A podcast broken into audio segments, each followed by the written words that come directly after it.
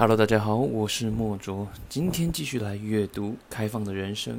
今天的主题叫做“运动员精神”。运动员精神更快、更远、更高。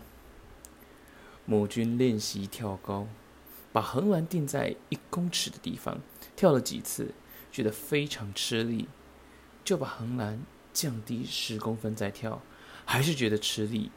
就把横栏再继续调低十公分，就这样过栏容易了。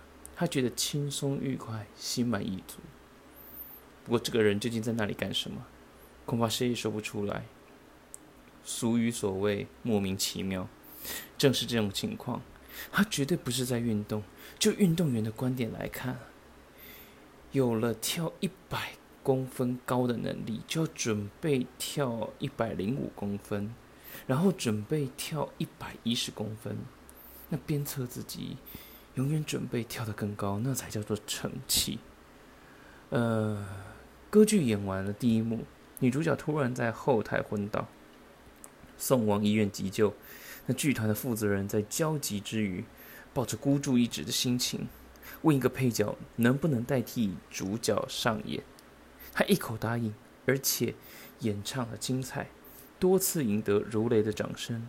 原来这个配角早就不停的在训练自己，使自己具有担任主角的能力。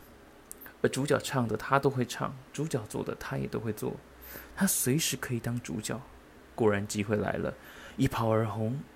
机会是偶然的，他更上一层楼是必然的，因为他不贪安逸，不怕艰难。